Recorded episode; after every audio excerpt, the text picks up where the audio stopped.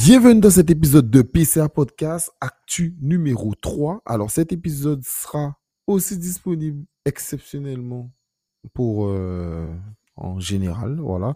Normalement, ça c'est exclusif à Patreon. Donc la version Patreon sera gratuite pour vous. Je répète, donc Patreon, c'est une application, en tout cas une application ou un site que vous pouvez télécharger sur une application ou vous pouvez aller directement sur Internet. Vous y allez, vous tapez PCA Podcast. Vous pouvez vous abonner en contribuant. Donc, c'est 4 euros par mois. On va dire 4 dollars. Donc, c'est 4 dollars par mois. C'est sans engagement. Donc, vous pouvez vous abonner un mois et si vous n'aimez pas, vous désengagez. Et aussi, ben, continuer à rester. Mais euh, donc voilà, vous pouvez vous, vous, vous, engager euh, pour Patreon et vous avez des contenus exclusifs comme ce genre de contenu, donc l'actualité, ou alors des capsules et autre chose. Donc voilà. On va rentrer euh, directement dans, le vif du sujet. Donc là, ça sera actu en bref, actu économique et actu géopolitique. Géopolitique, il n'y en a pas beaucoup, mais l'actu en bref, il y en a quand même quelques-unes. On va commencer comme d'habitude parce qu'il y a beaucoup de mauvaises nouvelles. J'aime bien commencer par de bonnes nouvelles. Bonne nouvelle, Franklin, la tortue, est toujours là. Voyez cet heureux événement qui était attendu depuis 4 ans à La Réunion, des images rares. Cette tortue verte, l'une des deux reproductrices sur l'île, est venue pondre sur la plage, dont le lieu est tenu secret pour la protéger. Euh, sur place, elle est une star de son espèce. Ces petits, vous le voyez, ont déjà pu rejoindre l'océan. Alors, très bonne nouvelle pour la biodiversité. Une tortue rare qui a pondu. Le sujet est très sensible, aussi, aussi en Guadeloupe, par rapport à certains endroits. Euh, euh, voilà, par rapport à certains business qui sont euh, autour des plages. Donc, on sait que les associations euh, euh, font vraiment attention à ça. Donc, il faudrait trouver constamment, essayer de trouver le juste milieu entre le business et l'écologie ou en tout cas la, la biodiversité. Donc voilà, on continue sur le système de la mer en Guadeloupe. Et est-ce que vous avez, est-ce que vous êtes déjà baigné dans dans, la graisse. Oui, parce qu'il y a, l'eau de mer, mais il y a l'eau de mer mélangée à la graisse. Allez, on écoute ça. Ce désagrément sur la plage de Malandure, les riverains ont alerté les autorités communales sur un dépôt d'eau usée sur la plage, la conséquence d'une saturation du bac à graisse, faute d'entretien, une situation invivable pour les plagistes, mais surtout pour les commerçants. Eddie Bruno Pensiovillon. Cela fait près d'un mois que ce loueur de kayak subit de plein fouet les conséquences de la saturation de ce bac à graisse. Des eaux usées qui s'épandent directement sur le sable, puis se déversent dans ce canal avant de rejoindre la mer. Un reflux accompagné d'odeurs pestilentielles qui dérangent les allées et venues sur cette portion de plage. Ça fait des odeurs euh, horribles toute la journée. Euh, on a des odeurs vraiment euh, pestilentielles dans, dans, tout cet espace ici. et puis vous avez vu la couleur de l'eau, c'est vert. et puis ça finit dans la mer, donc avec toutes les bactéries, tous les déchets que ça peut, je sais pas, les maladies que ça peut engendrer derrière, c'est vraiment pas sain. Voilà un an que ce bac à graisse a été installé par les services techniques de la mairie. Il avait pour but justement de collecter les eaux usées des restaurateurs de la plage. Ceux-ci ont donc été tenus de s'y raccorder. Ils mettent un regard pour les restaurants. Et ils ont demandé à ce que nous aillions brancher ici. Ça, nous, ça ils demandé, c'est ça nous fait. Nous aller, nous brancher ici. Mais après, il a débordé en regard. Et nous avons fait remonter. Alors là, c'est, ils ont fait le nécessaire pour, de temps en temps, ils viennent dévider. Alors oui, nous savons que nous savons qu'on a le problème, le problème de l'eau en Guadeloupe euh, et que le, problème de l'eau en Guadeloupe c'est surtout un manque d'entretien avant tout. Là, on voit que la commune met en place quelque chose, ils, obligent les restaurateurs à se brancher et ils font pas le nécessaire en, venant euh, faire l'entretien. Donc c'est toujours le même débat. Donc souvent le débat c'est de dire que si nous on gère, on va mieux gérer que si une multinationale, exemple Veolia, où ça s'est très mal passé pour la, pour Guadeloupe. Moi, je pense qu'avant tout, euh, de se poser la question, est-ce que c'est euh, une multinationale ou nous qui devons gérer On doit surtout se demander si la personne qui gère est compétente. Je pense que c'est la première question qu'on qu'on doit se poser. Euh, Paris continue à faire hommage au film Ratatouille. Paris, les poubelles commencent à déborder avec la grève des éboueurs contre la réforme des retraites. Une grève reconductible qui concerne aussi bien les éboueurs du service public que ceux des entreprises privées, comme Suez ou Veolia. Plusieurs centaines de tonnes de déchets n'ont pas été ramassées depuis le début de la grève dans près de la moitié des arrondissements parisiens. Selon BFM TV, trois des quatre incinérateurs chargés des déchets parisiens étaient bloqués par des grévistes le 8 mars. Dans d'autres villes, des grèves d'éboueurs ont lieu. À Montpellier, à Nantes, à Niort, à Antibes ou encore à Saint-Brieuc. Alors, pas étonnant, depuis que Hidalgo y a Paris, euh, Paris est d'un sale état, hein. placé sous tutelle car la dette dépasse le milliard, les travaux constants, les embouteillages, les rats. euh, Paris, ville de lumière autrefois, n'est plus. Le monde s'écroule, mais certains ont le temps d'être racistes. Euh, moi, franchement, je suis abasourdi. Ici, tout le monde est nostalgique de l'apartheid et porte fièrement les emblèmes de l'ancienne Afrique du Sud. C'est le drapeau de la toute première République sud-africaine. Et la bande orange signifie que nous sommes en lutte. En lutte pour préserver notre langue. En lutte pour sauver nos vies. Vous avez peur aujourd'hui en Afrique du Sud? Je n'ai peur de rien. Je suis prêt Prêt pour quoi? Pour tout ce qui arrivera. Selon eux, une guerre civile est sur le point d'éclater entre les Blancs et les Noirs. Protégé par des hommes en armes, André Brettenbach est le chef de file de ce courant. Son combat, la création d'un État indépendant, interdit aux Noirs. Les Blancs ne font pas comme eux. Si le train est en retard, nous, on n'y met pas le feu. Si le bus est en retard, on ne brûle pas le bus. Si on n'est pas content, on ne se met pas à jeter des pierres ou à brûler des pneus. C'est une des principales différences entre nous et les gens noirs en Afrique du Sud. La façon dont ils se comportent. Ce n'est pas à nous de changer notre attitude, c'est à eux de changer leur comportement. S'ils veulent être considérés comme des gens civilisés, il faut qu'ils agissent en être civilisés. Alors franchement, félicitations à ces messieurs qui se rassemblent en Afrique. Ouais, c'est euh, donc c'est des descendants. Donc les mecs se rassemblent en Afrique et euh, ils veulent vivre entre blancs en Afrique. Voilà. Donc euh, c'est totalement logique. Franchement, c'est totalement logique. Donc on va vivre un endroit où on n'aime pas les gens. Moi, je suis d'accord avec eux. Si ils ne veulent plus vivre avec des Africains, ce que je peux totalement comprendre. Je suis pas dans voilà, je peux comprendre qu'ils ils, n'aiment pas les Noirs. Ben, faut aller vivre dans un pays où il n'y a pas de Noirs. Voilà. Je sais pas, faut aller vivre, euh, exemple en Argentine. En Argentine, euh, ils aiment pas les Noirs, ils sont entre, ils sont entre eux. Allez vivre en Argentine aller vivre en Europe, euh, dans certains pays, va vivre en Suède, en Norvège, euh, en Islande, voilà quoi, hein, tout simplement. Mais bon, vivre en Afrique pour ça, comme si moi je dis que je vais aller en Chine et que je veux pas voir d'Asiatique. Euh, Cela n'a aucun sens. Et puis je pense qu'il y a quand même d'autres problèmes euh, au quotidien euh, pour aller faire ce genre de choses, mais bon, des dégénérés, il y en a partout.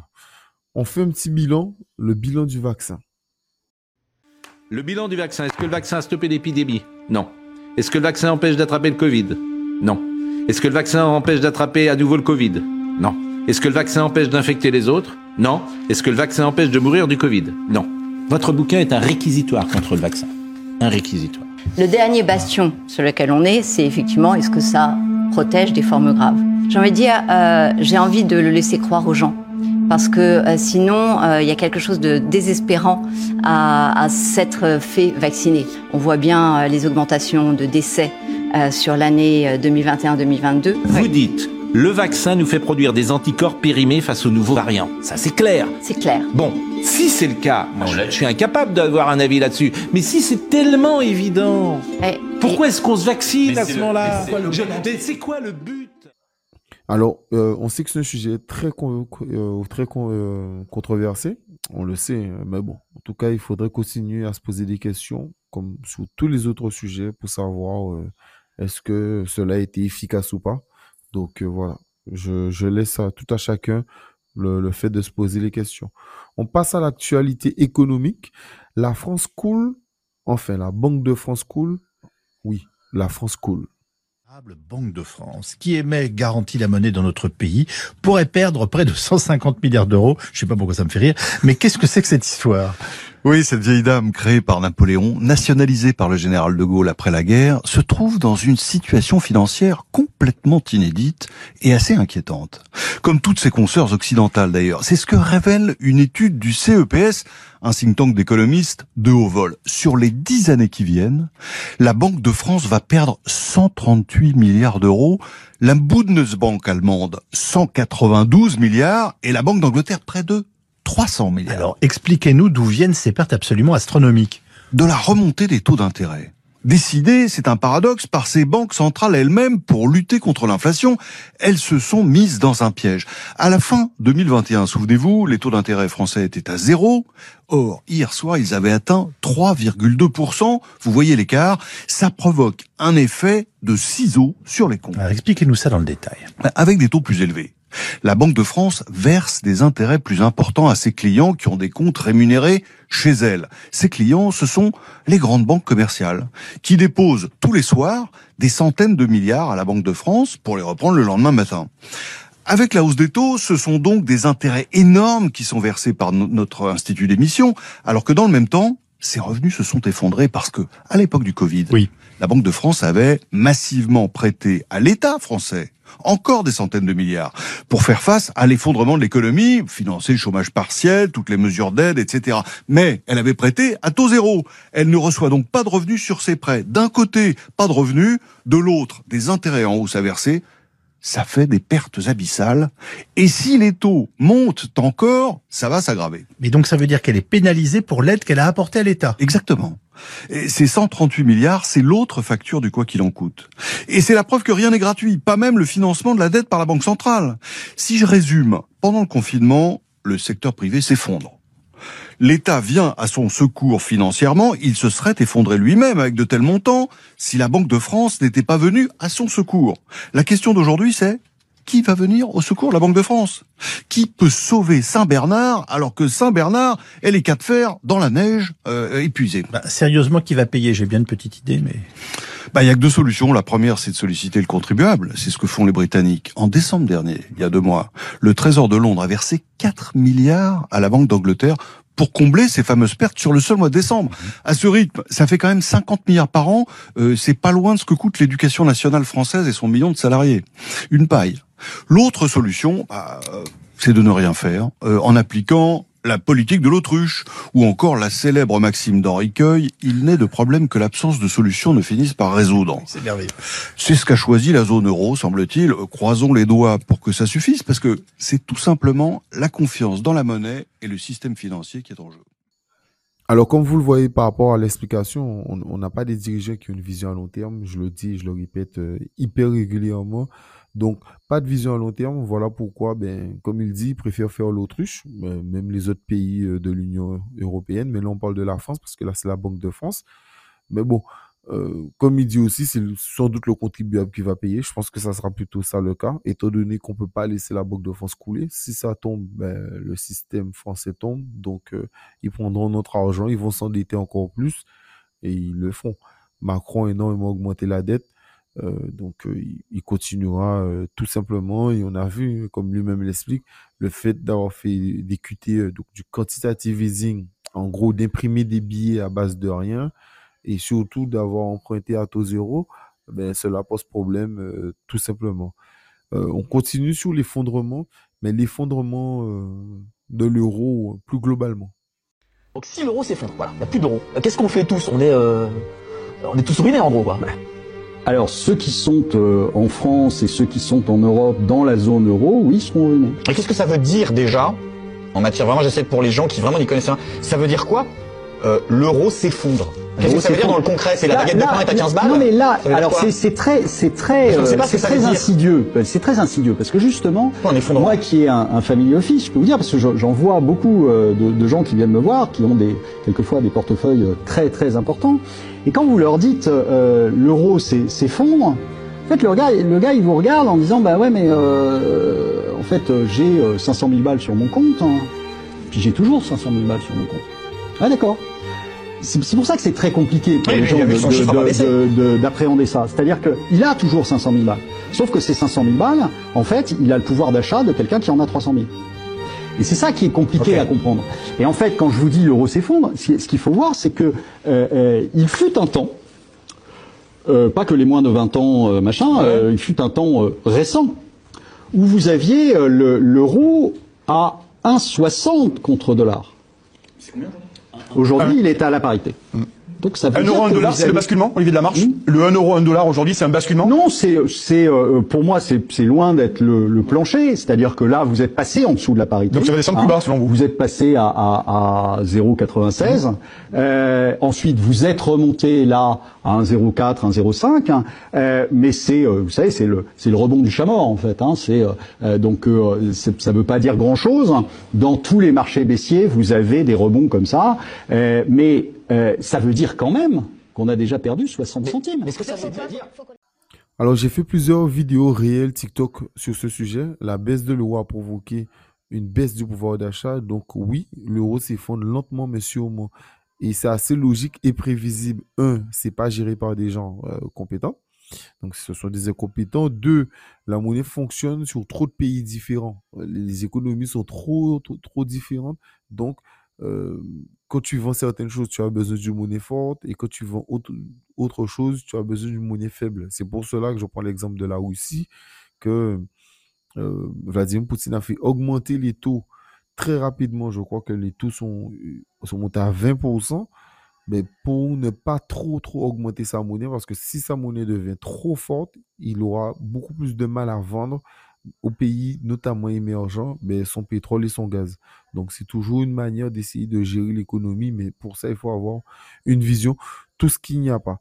Le nouveau Lehman Brothers, je ne sais pas si vous vous rappelez de Lehman Brothers en 2008, mais là, euh, il y a un nouveau cas. Allez, on en parle. On vient d'assister à la plus grosse faillite bancaire depuis 2008 et ça pourrait bien entraîner une crise financière mondiale. C'est officiel depuis vendredi, la Silicon Valley Bank est en faillite. Si ce nom ne vous dit probablement rien, c'est normal, mais vous allez voir que cette faillite va plus vous impacter que vous ne pouvez l'imaginer. La Silicon Valley Bank, c'est une banque fondée dans les années 80 avec un objectif bien particulier, aider les jeunes entreprises à se développer. Par exemple, en 1987, elle va fournir un crédit à Apple pour financer son développement. Mais elle va également aider d'autres startups comme Airbnb, SpaceX ou Twitter. On estime que dans le monde de la tech, elle finance près de la moitié des startups américaines. Mais alors, comment cette banque a pu faire faillite? Eh bien, c'est principalement lié à la récente hausse des taux d'intérêt. Le gouvernement américain est prêt à tout pour faire diminuer l'inflation, et donc depuis quelques mois, les taux d'intérêt sont en forte hausse. Parce que quand vous imprimez en masse des billets, comme ce fut le cas pendant la crise sanitaire, forcément à un moment ou à un autre, ça vous retombe dessus. La Silicon Valley Bank a donc annoncé jeudi une perte de 1,8 milliard de dollars. Naturellement, la plupart des startups ont commencé à paniquer et énormément de clients ont retiré leur argent de la banque. Le cours de l'action de la Silicon Valley Bank s'est effondré et donc vendredi, la banque a été déclarée en faillite. Mais la peur commence également à s'emparer des autres institutions bancaires. Jeudi, les quatre plus grosses banques des États-Unis ont perdu 52 milliards de dollars. Dans le monde de la crypto, des stablecoins, qui sont des cryptos censés avoir des cours complètement stables, ont brutalement vu leur cours s'effondrer. Wall Street craint donc un effet domino qui pourrait être dévastateur pour l'économie mondiale. On parle quand même de la plus grosse faillite bancaire depuis 2008, donc les prochains jours s'annoncent cruciaux. En tout cas, si tu veux réellement... Alors oui, c'est très grave la chute de cette banque, car comme vous l'avez compris et comme il l'explique euh, très bien, c'est la banque des mastodontes des États-Unis, Apple, euh, Apple, Google, etc. Donc, euh, donc si elle tombe, on n'imagine même pas l'état des autres banques. Donc avant euh, la suite, qu'est-ce qui va se passer là-bas? Euh, On sait très bien que si le dollar tombe, ben, on aura des conséquences, comme ce qui s'est passé chez, chez nous en, en, 2007-2008. Et je me rappelle que Sarkozy avait vendu une partie de l'or français pour pouvoir euh, tenir le coup. Je l'ai dit d'un réel aussi, n'oubliez pas qu'il y a la loi Sapin 2 qui, en cas de crise, peut bloquer les assurances vie des Français. Donc, si vous avez une assurance vie, je vous conseille ben, de la casser et de faire autre chose euh, avec l'argent. Euh, on continue, on continue sur le dollar. Et vous savez, quand les Américains pensaient contraindre Poutine avec le dollar? Le plan de Washington pour contrer la Russie en Ukraine était simple. Détruire son économie. Les instruments également étaient simples. D'une part, s'emparer des réserves que le gouvernement russe avait imprudemment placées dans des pays hostiles, et d'autre part, empêcher la Russie de commercer en fermant l'accès au système de transfert SWIFT. Si ce plan a totalement échoué à faire s'écrouler l'économie russe, il a en revanche eu des conséquences sur les monnaies des pays qui l'ont soutenu, l'euro et le dollar. L'euro, qui commençait à trouver sa place comme monnaie de réserve, est désormais voué à une dévalorisation qui pourrait aboutir à sa disparition. Cela pourrait être dans un premier temps considéré comme une victoire du dollar face à la monnaie européenne. Il serait cependant hâtif de la part de Washington de d'ores et déjà célébrer son triomphe. Le dollar, à son tour, et malgré son ancienneté, est victime d'une crise de confiance mondiale. Ainsi, l'offensive économique de Washington a non seulement échoué, mais elle pourrait aboutir au contraire à la disparition du dollar comme devise mondiale incontournable. Alors, Xavier Moreau a totalement raison. Le dollar perd beaucoup de valeur et les sanctions se sont retournées contre eux, donc contre les Américains.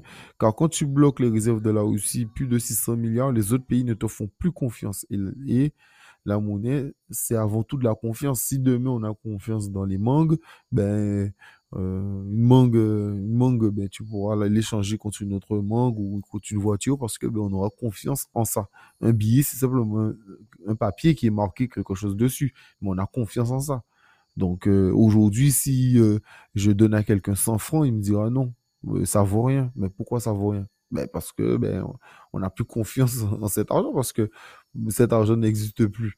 Donc voilà. Donc l'argent c'est avant tout de la confiance et Charles Gave euh, avait déjà expliqué ça au moment que, que les pays européens et notamment euh, les États-Unis avaient bloqué les réserves de la Russie. Il avait expliqué qu'il y aura euh, des grosses conséquences à ça. Et c'est totalement ça. C'est que dès le moment que les autres pays voient que vous bloquez l'argent parce que vous êtes contre les sanctions, ben, ils ont plus confiance en votre monnaie, donc l'utilisent moins, donc votre monnaie perd de la valeur. Et c'est ce qui se passe pour l'euro, parce qu'on ne fait plus confiance aux, banques euh, européennes, et c'est ce qui arrive aussi aux Américains, parce qu'il y a une dédollarisation de beaucoup de pays, euh, des gros pays, donc euh, la Russie, la Chine, l'Argentine, le Brésil, les pays africains, ouais, c'est déjà pas mal. je crois que c'est ça. L'Afrique du Sud.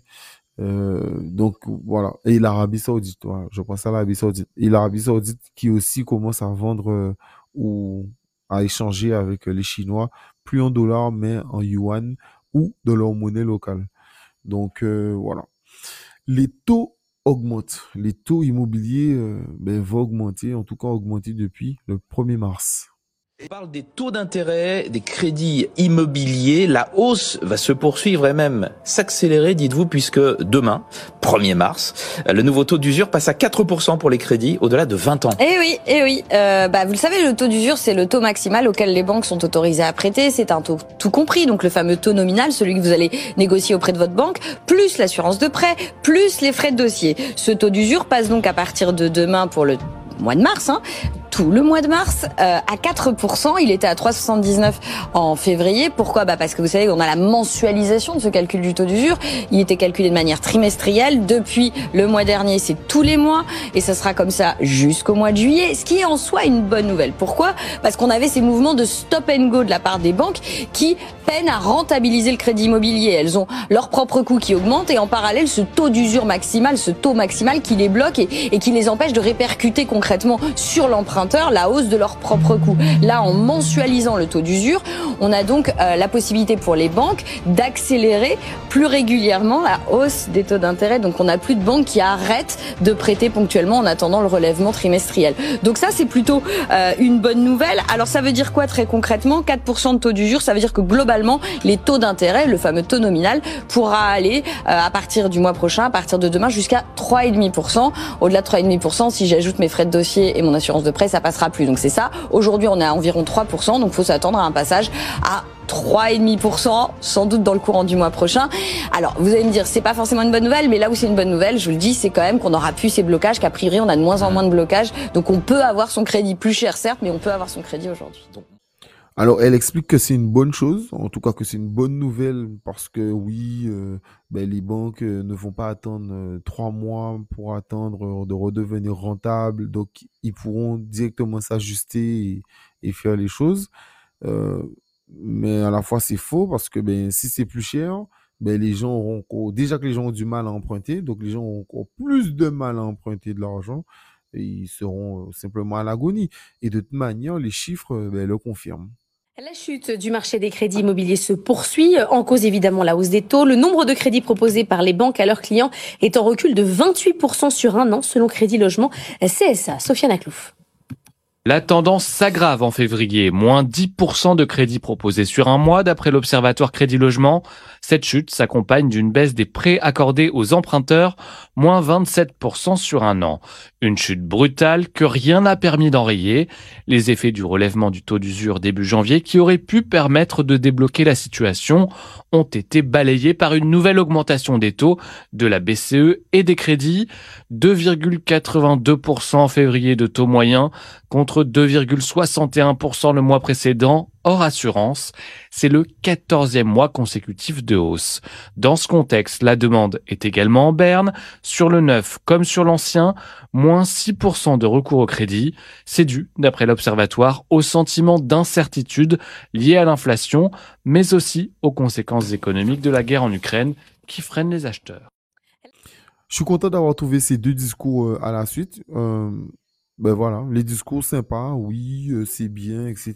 Non, la réalité, c'est que les gens, ben, plus c'est cher, moins ils empruntent, plus c'est compliqué. En plus, les salaires n'augmentent pas, tout augmente autour, autour de la vie des gens, donc on le voit très très bien. Donc, non, cela pose problème. Donc oui, les gens empruntent beaucoup moins et ont beaucoup moins accès à l'argent, tout simplement. Le chiffre entre 15 et 49%. On est au bout du mois de février. 1er mars, euh, grosso modo, euh, ces hausses dont on parlait tout à l'heure, elles seront de combien? Les hausses que vous allez devoir appliquer, elles seront de combien? Bah, Si rien ne bouge, entre 15 et 49% Entre 15 et 49 euh, je pense en moyenne. ah, Je pense qu'on sera autour de 10, au moins 10% Donc ça veut dire que sur les semaines qui suivront le 1er mars, oui. ça va être répercuté, ça va être répercuté. sur les prix de vente. alors encore une fois, chez nous, ça touche heureusement qu'une toute infime partie de notre assortiment, mais ça va être répercuté. Alors peut-être pas dans l'intégralité, parce que c'est aussi notre rôle parfois de jouer tampon. Mmh. C'est-à-dire que sur les pâtes, quand en août 2021, on s'est pris des hausses de 25-30%, on a répercuté peut-être que 20-22% sur le prix de vente. Ça veut dire quoi? Ça veut dire qu'on rogne sur notre marge. Mais à un moment donné, on peut pas ne faire que rogner sur la marge. on est une entreprise, comme n'importe quelle entreprise, on, on doit sortir un résultat.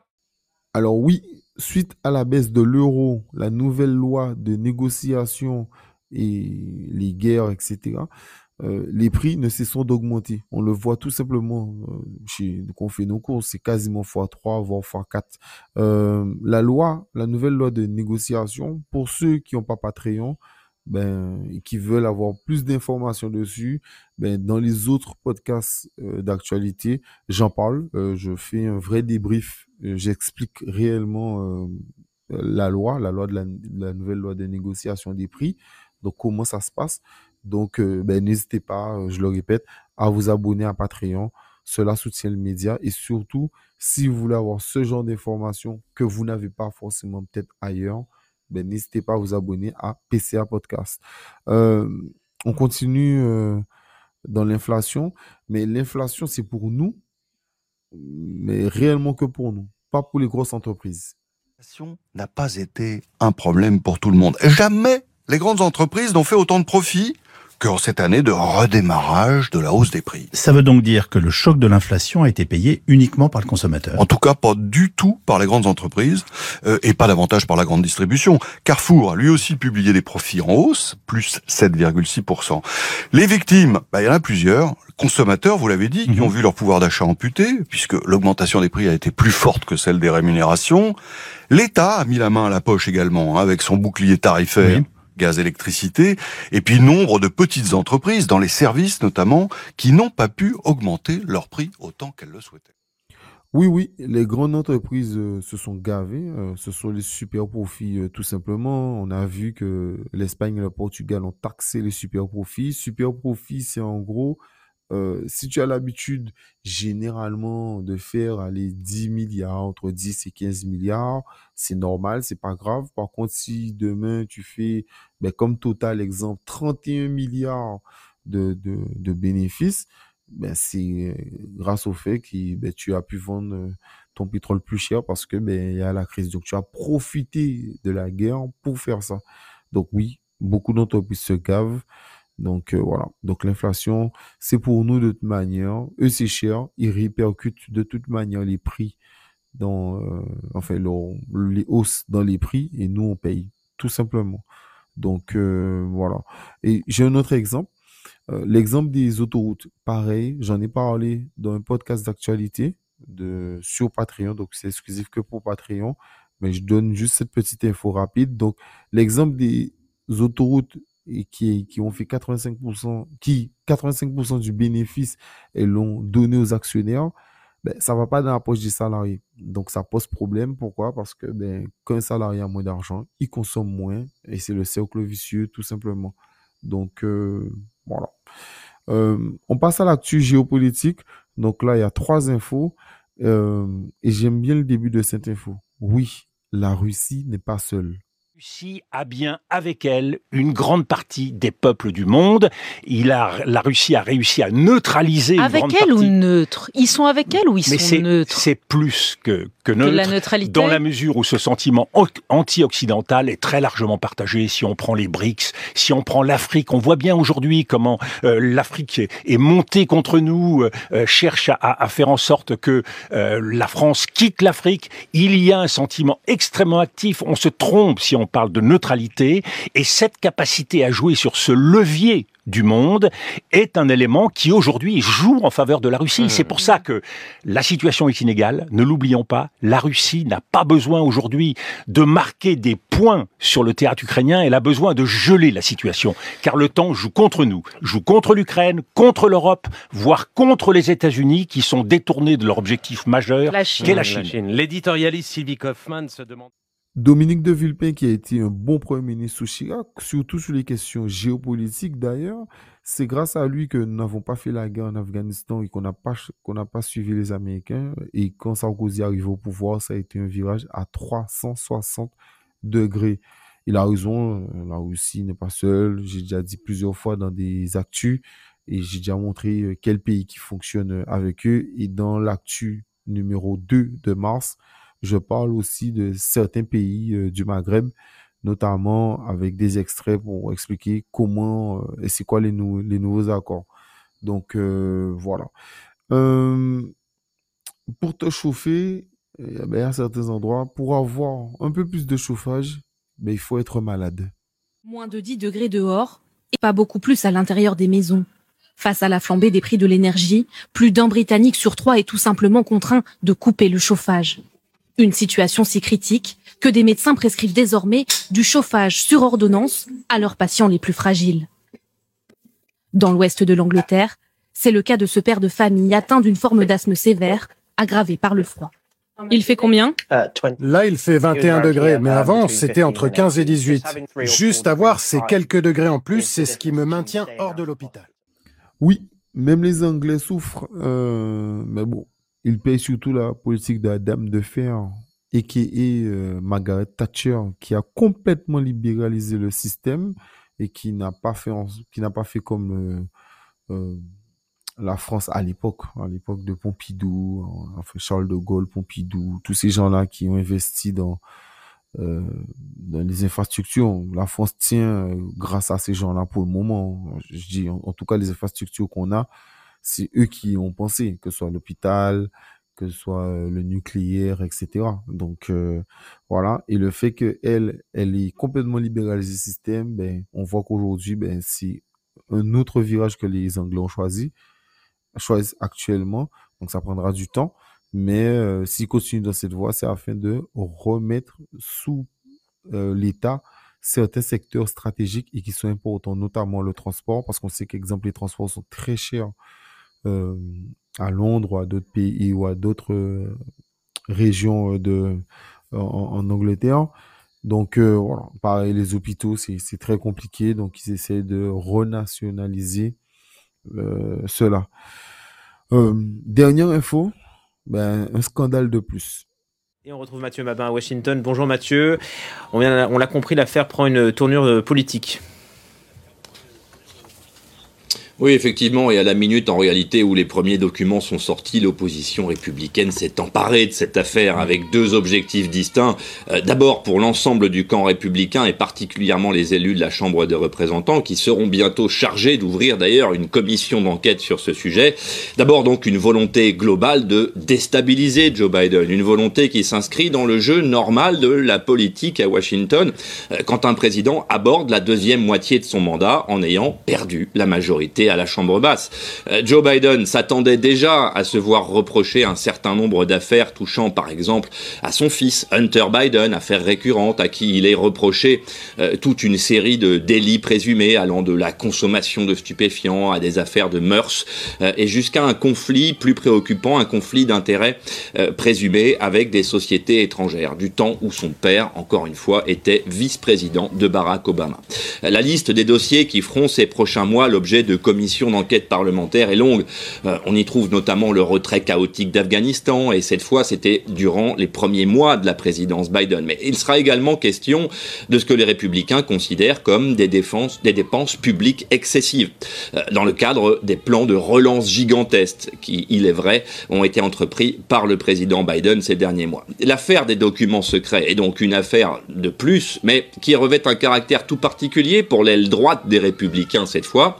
Euh, vous savez, ces mêmes républicains qui ont participé à diviser leur propre camp au moment de la désignation du président de la Chambre basse. Pour eux, euh, les similitudes entre les affaires qui avaient touché Donald Trump et celles qui touchent aujourd'hui Joe Biden euh, sont claires. L'été dernier, lors de la, perquisition de sa résidence privée de Mar-a-Lago, on s'en souvient, le FBI avait découvert des milliers de documents secrets dissimulés par l'ancien président. Les deux affaires se ressemblent, on l'a dit, sur le papier, euh, et dans la vision ultra-conservatrice, elles s'annulent en réalité. Euh, dans les deux cas, en tout cas, les procédures sont entre les mains du ministère de la Justice, euh, et dans les deux cas, elles peuvent avoir des conséquences lourdes sur l'avenir politique de ces deux candidats potentiels. Pas étonnant, Biden est pourri, son fils aussi. Ne jamais oublier l'extrait. Pour ceux qui l'ont pas vu, je crois il y a peut-être deux, trois, trois, quatre ans, euh, Biden était dans une conférence et il explique qu'il a fait virer un procureur qui enquêtait sur son fils en Ukraine, donc c'est un procureur ukrainien, où, où Biden explique que euh, je suis arrivé, j'ai appelé, j'ai dit, est-ce que tu veux, donc il parle au président Zelensky, il dit, est-ce que tu veux les aides? Voilà, moi j'ai de l'argent, j'ai des aides, donc si tu veux des aides, tu me le vires. Et c'est ce que Zelensky va faire. Donc euh, voilà, mais bon, Parfois, le caca remonte de temps en temps. Voilà. Un peu comme la graisse, euh, les bacs à graisse à Malandure. Voilà. Merci à vous. C'est la fin de cet épisode. Et puis, euh, merci euh, avant tout à ceux qui soutiennent PCA Podcast. Déjà dans le fait de partager, liker, noter aussi sur les plateformes 5 étoiles, ça prend 5 secondes. Je l'ai dit et je l'ai répété. N'hésitez pas à mettre des likes. Les likes, ça permet à l'algorithme de voir que ben, les gens, ils aiment. Et puis, merci à ceux qui soutiennent via Patreon ce beau projet. J'espère en tout cas ce, ce projet de PCA Podcast. Prenez soin de vous et passez une bonne semaine.